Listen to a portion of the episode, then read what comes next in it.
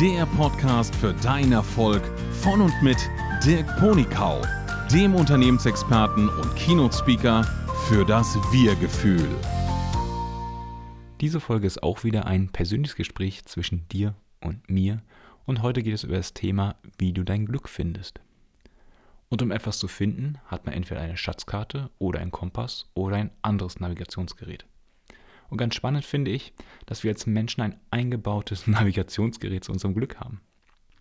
Es gibt nämlich Gefühle und Hormone, die diese Gefühle auslösen können. Und über diese Hormone möchte ich heute sprechen und auch, wie du ganz bewusst provozieren kannst, dass diese Hormone ausgeschüttet werden. Diese Hormone lassen sich sehr leicht merken mit der Abkürzung EDSO. E-D-S-O. Hierbei steht das E für Endorphine, das D für Dopamin, das S für Serotonin und das O für Oxytocin. Die Begriffe musst du nicht merken. Ich wollte es einfach mal der Vollständigkeit halber gesagt haben. Und jetzt werde ich als nächstes sagen, für jedes Hormon, was sie tun, wie sie funktionieren. Dann lass uns doch mal anfangen mit E wie Endorphin. Das Endorphin ist ein Schmerzhemmer. Zum Beispiel, wenn du eine hohe Anstrengung ausgesetzt bist. Zum Beispiel läufst du gerade vor einem Säbelzahntiger weg. Ich nehme gerne diese Beispiele aus der urigen Vergangenheit, weil aus dieser Zeit kommen quasi diese Hormone und diese Steuerungsprozesse, die dahinter stecken. Wenn jetzt zum Beispiel vor einem Säbelzahntiger wegläufst oder ein Tier jagst, dann ist das mit sehr hoher Anstrengung verbunden. Und normalerweise würde der Körper ein Schmerzsignal senden und sagen, hör mal auf mit dem Blödsinn. Aber aufgrund dessen, dass es überlebensnotwendig ist, hat der Körper, wie auch immer, entwickelt, dass es ein Schutzhormon gibt, dieses Endorphin, was dann den Schmerz hemmt und dir sogar ein Glücksgefühl gibt und sagt, du machst jetzt das Richtige, mach das jetzt weiter. Und vielleicht kennst du es ja selbst, wenn du läufst oder dich körperlich anstrengst.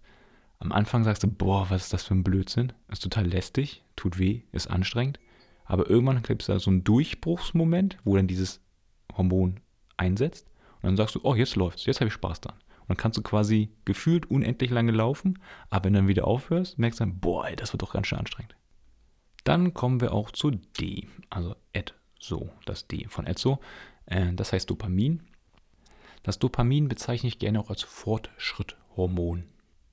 Also immer, wenn wir uns auf ein Ziel zubewegen, uns dem näher kommen, kriegen wir zwischendrin Belohnung in Form von Dopamin. Also zum Beispiel, wenn du eine Checkliste hast, gehst einkaufen und jedes Mal, wenn du einen Gegenstand quasi in den Einkaufskorb legst und dann den Haken machst, kriegst du dieses ganz kurze Dopamingefühl. So Motto, ja, das machst du richtig, jetzt bist du auf dem richtigen Weg, mach's bitte weiter. Für eine Einkaufsliste war es damals vielleicht gar nicht so relevant, aber eher für größere Projekte. Zum Beispiel war es früher nicht so einfach, einen Apfel im Laden zu kaufen, sondern du musstest erstmal einen Baum finden. Und wenn du den in der Entfernung irgendwo gesehen hast, gab es das erstmal so einen Kick. Dann bist du näher gekommen und näher gekommen und irgendwann standst du unter dem Baum und dann gab es wieder so einen Kick. Dann hast du aber festgestellt, hm, da ist ja noch ein bisschen Weg, bevor ich die Äpfel da oben abpflücken kann. Und dann kamst du auf die Idee, einen Holzbalken dahin zu stellen. Oder eine Räuberleiter zu bilden. Und kamst ihm noch näher, dann gab es noch einen Dopamin-Kick. Und irgendwann hast du den Apfel dann wirklich in der Hand und dann, boah, ist das ein tolles Gefühl.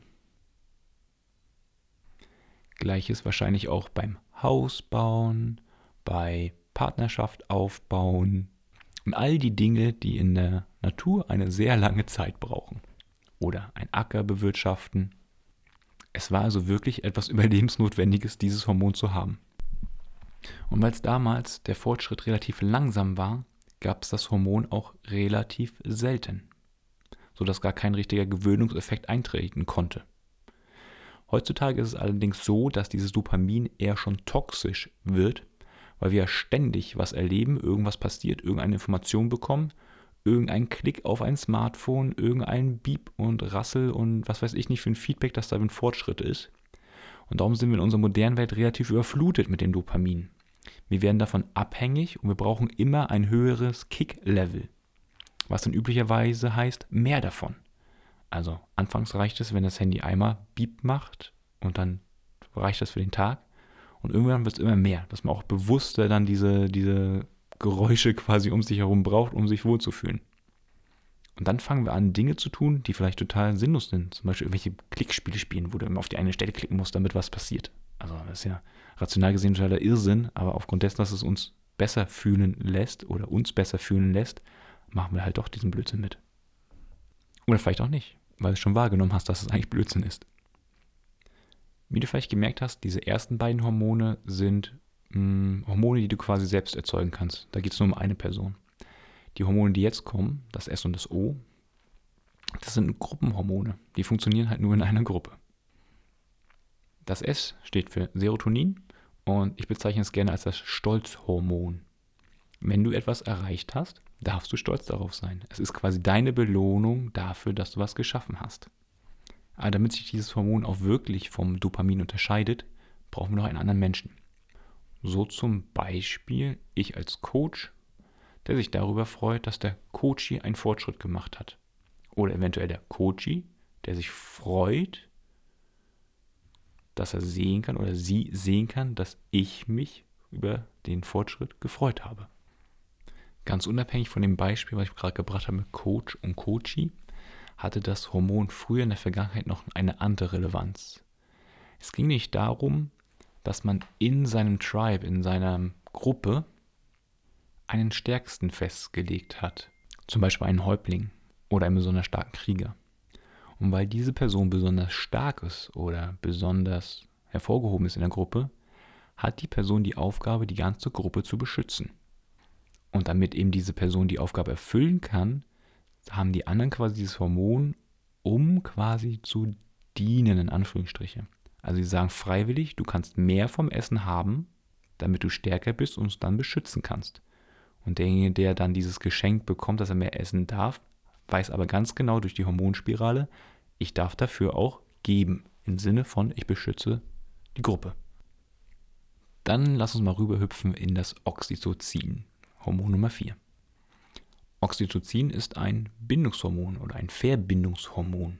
Und üblicherweise wird es ausgeschüttet, wenn ein Neugeborenes berührt wird oder sich bei der Mama ankuscheln kann. Dadurch weiß das Kind, es ist geschützt, es ist geborgen, es bleibt warm und wird nicht sterben. Und auch bei der Mama werden quasi die gleichen Hormone ausgeschüttet, um eine starke Bindung zu dem Neugeborenen aufzubauen, weil es braucht ja den Schutz. Und Schutz geben kann sehr anstrengend sein, kann ich als Elternteil bestätigen. Und darum gibt es das Oxytocin, was uns quasi belohnt, trotzdem, obwohl es anstrengend ist, dieses kleine Ding, dieses kleine Mini-Menschlein zu beschützen. Aber es geht natürlich noch weit darüber hinaus. Es hilft uns, ein Gruppenzugehörigkeitsgefühl zu entwickeln. Mal ein ganz neutrales Beispiel, vielleicht erinnerst du dich noch an die Schulzeit, wenn gerade eine neue Klasse entstanden ist, also neue Leute zusammengewürfelt wurden, fehlt irgendwo noch dieses Gruppenzugehörigkeitsgefühl. Aber hoffentlich am Ende des Jahres habt ihr dann dieses Gefühl, dass ihr eine Einheit seid, zusammenarbeitet, harmoniert, dass ihr aufeinander euch verlassen könnt, euch gegenseitig vertrauen könnt. Und da ist auch schon die Krux mit diesem Hormon, es dauert eine Zeit, bis es da ist. Also bis es wirklich funktioniert. Das heißt, jetzt mal angewendet auf unser Business-Thema, wenn du neu in eine Firma kommst, ist es kein Wunder, dass du dich am Anfang nicht eingebunden fühlst. Es dauert eine Zeit, bis du dort angekommen bist, dich wohlfühlst bis die anderen dir das auch gut zeigen können. So, dann möchte ich mal ganz kurz zusammenfassen. Also all diese vier Hormone haben den Sinn, dich glücklich zu machen. Es ist eine Belohnung für eine Anstrengung, die du vorher geleistet hast. Und dann wirst du glücklich. Und wenn du jetzt sagst, irgendwie fehlt so ein bisschen das Glück oder das Wohlgefühl in deinem Leben, dann könntest du jetzt mal reingehen und gucken, aus welchem Bereich kriege ich vielleicht meine Glückshormone nicht ab, die ich gerne hätte. Und dann kannst du es ja provozieren. Zum Beispiel beim Dopamin, mach dir doch mal einen Plan, was du den nächsten drei Monate erreichen möchtest. Und immer wenn du einen Schritt auf dieses Ziel zugegangen bist, darfst du auf deiner Checkliste einen Haken machen und fühlst dich dann wohl.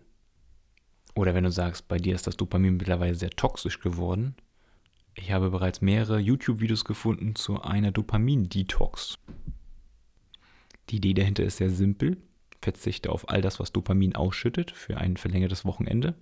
Damit kalibrierst du wieder dein Dopamin Wohlfühlgefühl-Level, also wie viel Dopamin muss drin sein, damit du dich wohlfühlst und dieses, der Schwellwert wird dadurch abgesenkt.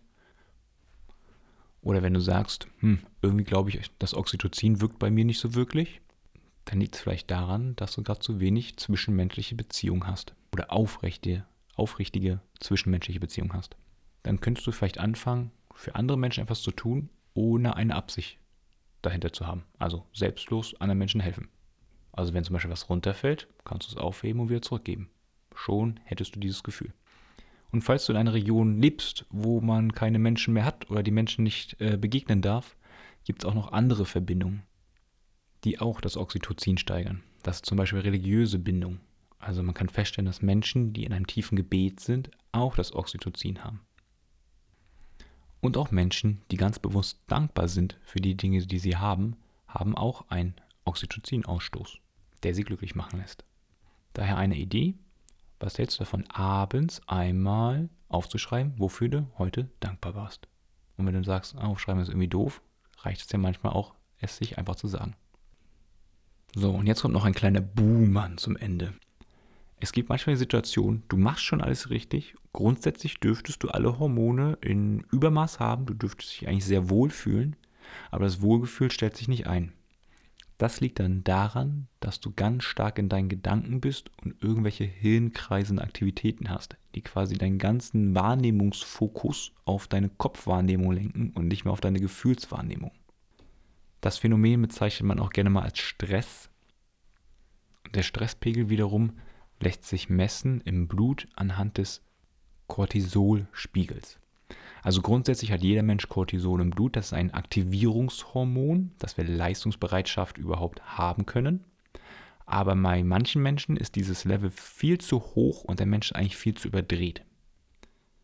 Wenn du also dich wie in einem Hamsterrad fühlst, immer nur Vollgas gibst, immer mit haufenweisen Informationen durchflutet wirst, dann kannst du nicht glücklich sein, weil du dieses Glückshormon nicht wahrnehmen kannst.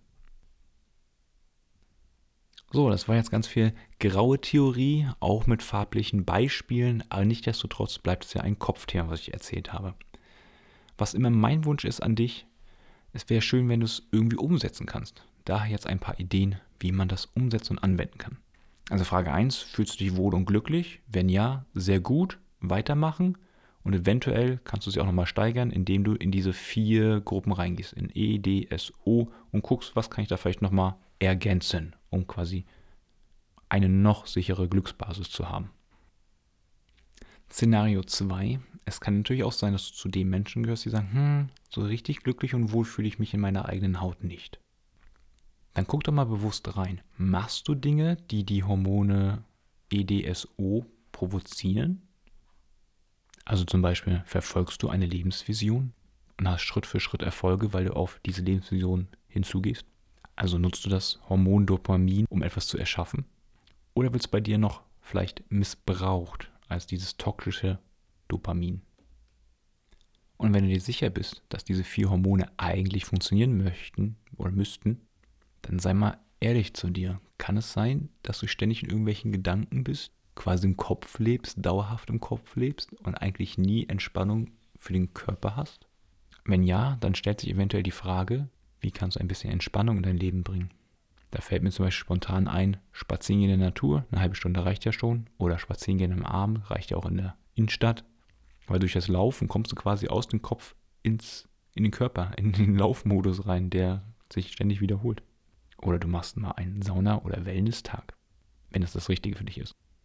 Und das, was eigentlich am schnellsten hilft, sind sogenannte Achtsamkeitsmeditationen.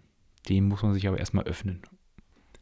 So, ich wünsche dir viel Spaß bei der Umsetzung und denk dran, nur gehört bringt nichts, man muss es auch tun. Ich wünsche dir viel Spaß bei der Selbstreflexion und ich freue mich, dass wir uns das nächste Mal wieder sehen oder hören. Bis bald.